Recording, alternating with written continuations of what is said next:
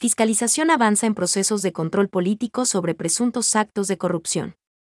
La Comisión de Fiscalización y Control Político recibió la comparecencia de varias autoridades públicas, en el marco de las investigaciones sobre presuntos actos de corrupción, los nexos del detenido Leandro Norero con personajes procesados por compras irregulares en hospitales de Guayaquil, los contratos para el servicio de alimentación en el Servicio Nacional de Atención Integral a Personas Adultas, privadas de la libertad y a adolescentes infractores, SNAI, y los procesos de compra de medicinas, bienes e insumos para la red pública de salud.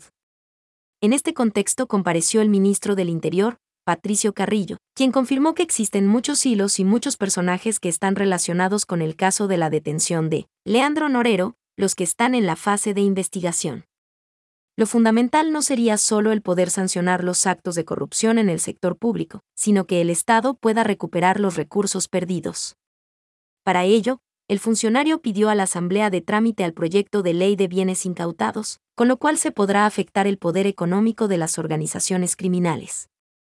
De su lado, Pablo Ramírez, director general del SNAI, explicó el estado de los procesos de contratación de los servicios de alimentación para los centros de rehabilitación. Indicó que se ha establecido una división territorial en tres zonas para evitar que haya el monopolio de una misma empresa en la provisión de la alimentación informó que el proceso culminará el 13 de julio próximo, con la adjudicación del contrato a la empresa ganadora.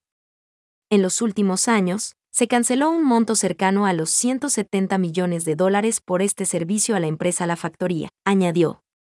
Más tarde compareció el presidente del Consejo de la Judicatura, CJ, Fausto Murillo, quien se refirió al estado en que se encuentran procesos relacionados con el reparto de hospitales. Red de corrupción en hospitales de Guayaquil, corrupción en el Instituto Ecuatoriano de Seguridad Social, IESS, y compra de medicamentos e insumos médicos. Enfatizó que esta información es pública y consta en el sistema de consulta de procesos judiciales.